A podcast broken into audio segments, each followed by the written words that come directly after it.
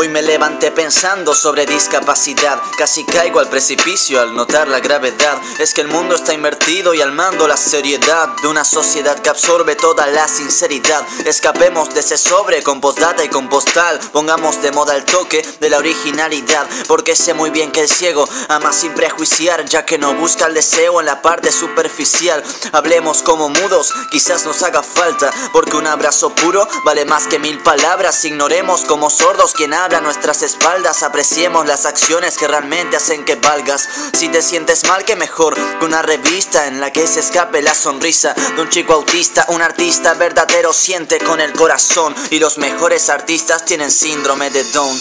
Mírate al espejo, te devolverá el reflejo. Sonríes y el defecto solamente está en tu cuerpo. En efecto, no hay perfectos. La belleza está en el centro, fortalece la senda. Pero con tus sentimientos saco vendas de mis ojos. No veo algo concreto y el concepto de valores ahora es todo un reto. Fui corriendo hacia una escuela de educación especial para que ellos me educaran y me enseñaran a amar. Amor sin prejuicios, amor sincero. Ok. Con Naiko.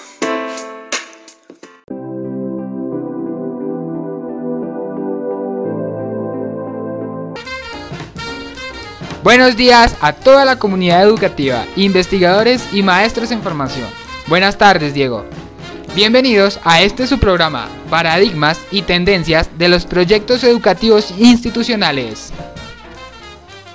Hola, hola, un saludo a su merced Jonathan y espero que se encuentre muy bien en toda la comunidad educativa.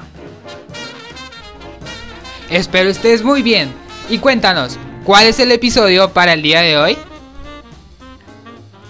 En este episodio de la serie Paradigmas y Tendencias de los Proyectos Educativos Institucionales, analizaremos cómo se articulan los principios de la inclusión educativa en los proyectos educativos institucionales.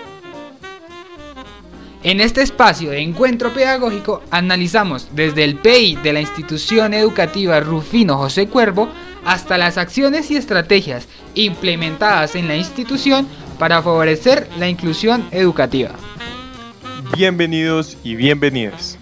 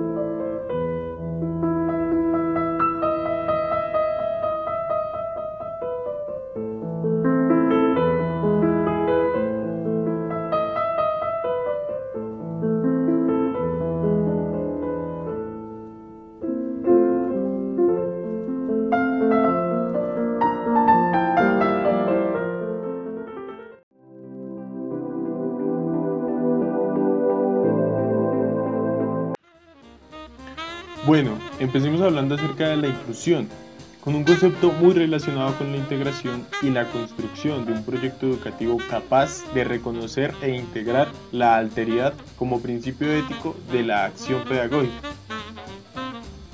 Además, que el concepto es demasiado amplio, ¿cierto?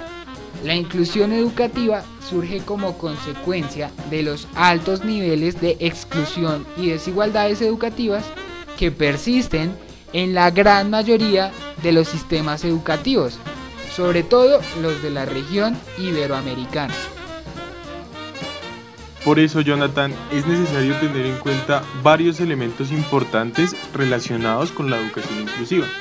Con este propósito, analizamos las reflexiones consignadas por Jorge Iván Correa en su libro Integración Escolar, donde establece una explicación de la educación inclusiva a partir de los denominados esquemas representativos, entre los que encontramos el esquema del escepticismo, el esquema ambivalente, el esquema de optimismo empírico y el esquema de responsabilidad social. En el ámbito escolar es necesario y fundamental reconocer que todos los estudiantes poseen características propias y particulares.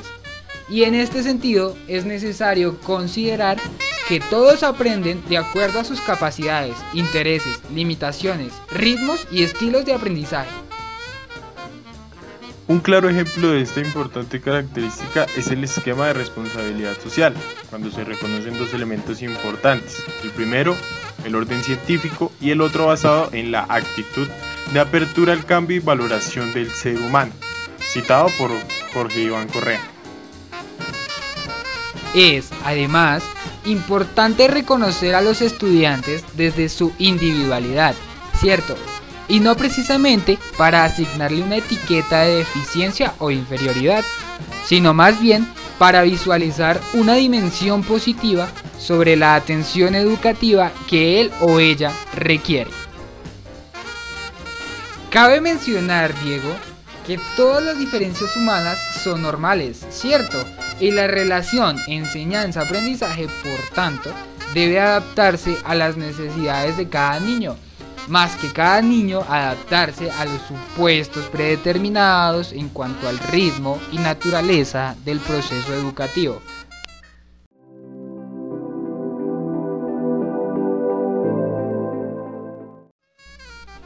Ahora, la raíz de la inclusión no está solo en la cantidad de recursos puestos en el sistema educativo, más bien tiene que ver con la capacidad global de los centros escolares para hacer frente a una enseñanza donde la calidad y equidad sean caras de una misma moneda. Qué buen apunte.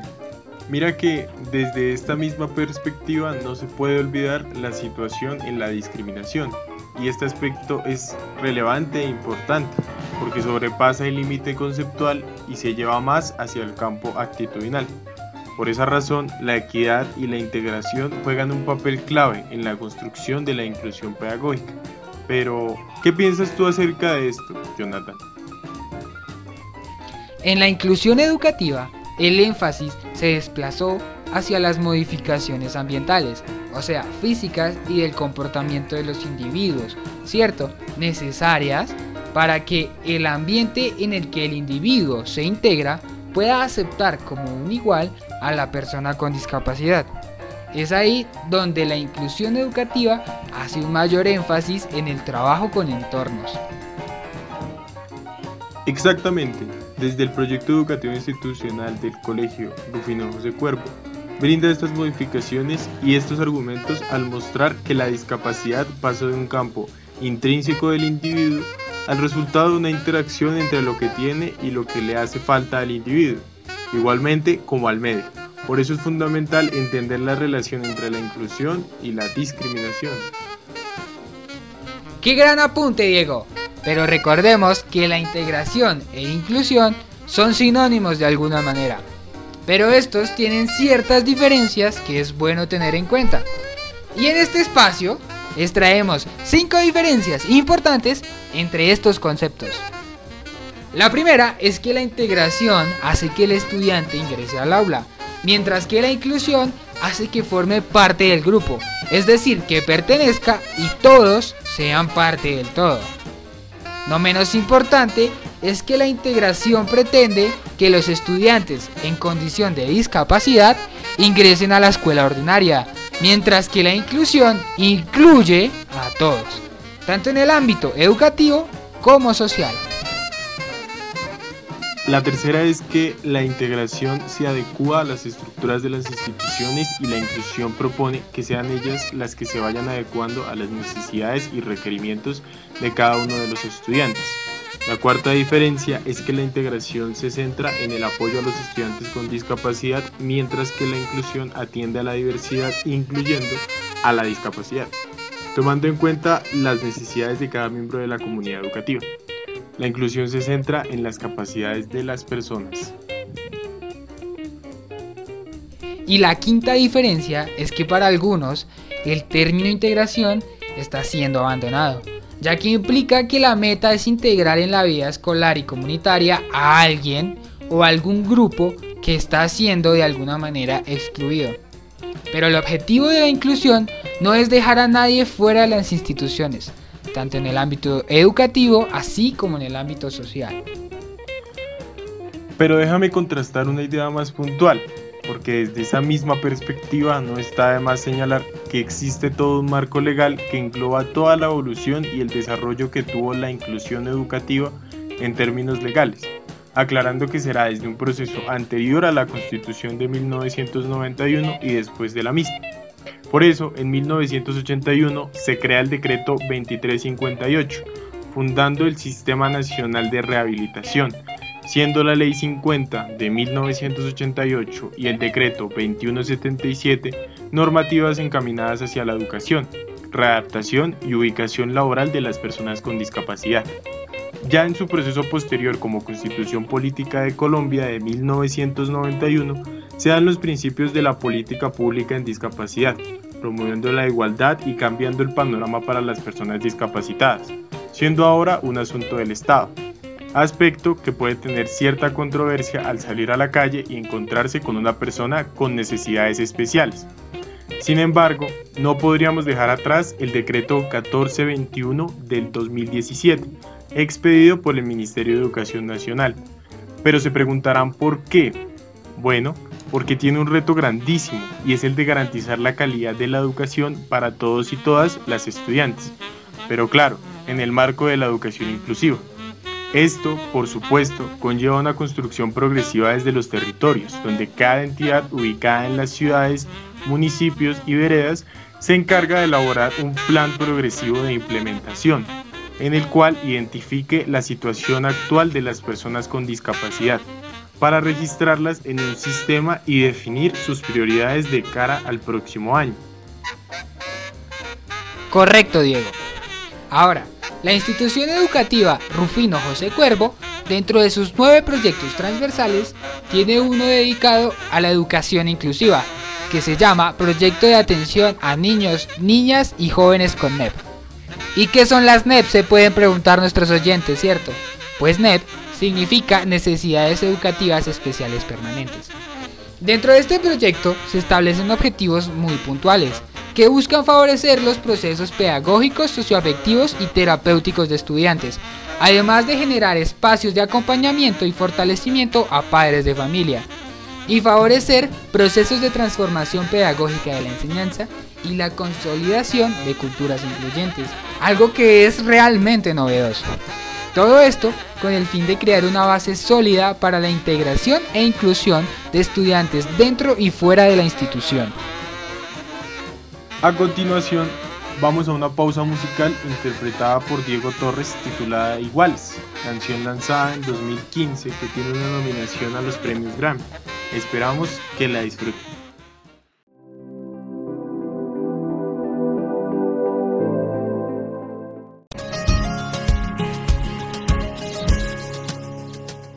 Yo no voy a avergonzarme de estas lágrimas ni callar mi corazón, ni rendirme en el perdón, porque sincero lo que soy. No bajaré mi bandera. Cada paso y cada huella tuya es única, de la cabeza a los pies. Cada uno es como es, por eso déjame vivir. Yo elegiré la manera pienso seguir al borde del sol. Aunque digan lo que digan, yo soy más fuerte si me dicen no. A todos se nos quiebra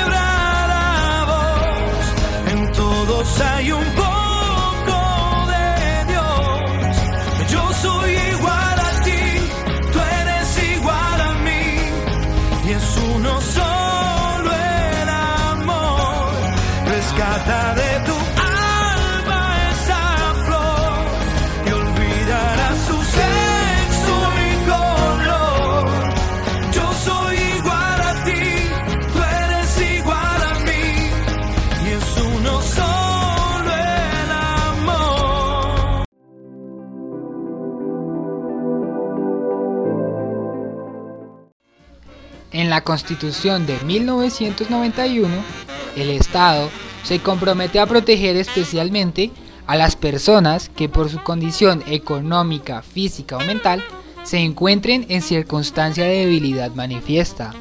Pero, ¿realmente esta consigna se aplica plena y ampliamente en todo el territorio colombiano? ¿Tú qué opinas, Diego? Qué buena pregunta. mira que desde mi percepción no podemos pensar que la situación que comprende la inclusión educativa ya está concretada por encontrarse representada en un papel, o en una norma, o en una ley. Esto porque debido a que la realidad aún es muy distinta sobre esta perspectiva, debido a una marcada discriminación hacia el otro y la otra. Es decir, que el panorama no parece muy alentador con respecto a la construcción de una educación inclusiva mejor para todos y todas. Pero es un gran paso por parte de algunas instituciones ya considerar este aspecto como clave dentro de la construcción de nueva sociedad. Pero también tendríamos que preguntarnos, ¿Cómo puedo contribuir a que esta perspectiva pedagógica y cultural se desarrolle en nuestro entorno educativo y más allá en nuestro entorno social? ¿Cómo utilizo la herramienta de la integración para poder construir una sociedad con mejores condiciones? Esas son preguntas que podrían hacernos reflexionar para continuar con el desarrollo de una educación inclusiva. ¿No, Jonathan? Tienes toda la razón, Diego. Y también creo que la inclusión debe ser una acción que nos concierne a todos como sociedad y que debe ser aplicada en la cotidianidad de las personas. Por tanto, es necesario reflexionar profundamente en este tema, ya que cada acción cotidiana puede marcar la diferencia en la sociedad colombiana en todos los aspectos, incluyendo por supuesto la educación. Y así concluimos el episodio de hoy. Esperamos que el tema haya sido de su agrado y recordemos contribuir a este y los demás problemas que encontremos en el camino para buscar una sociedad mejor. Muchas gracias. Muchas gracias a todos nuestros oyentes. Gracias Diego por este espacio y les deseamos un feliz día a toda la comunidad educativa, a los investigadores y a los maestros en formación. De nuevo, muchas gracias a todos y hasta luego.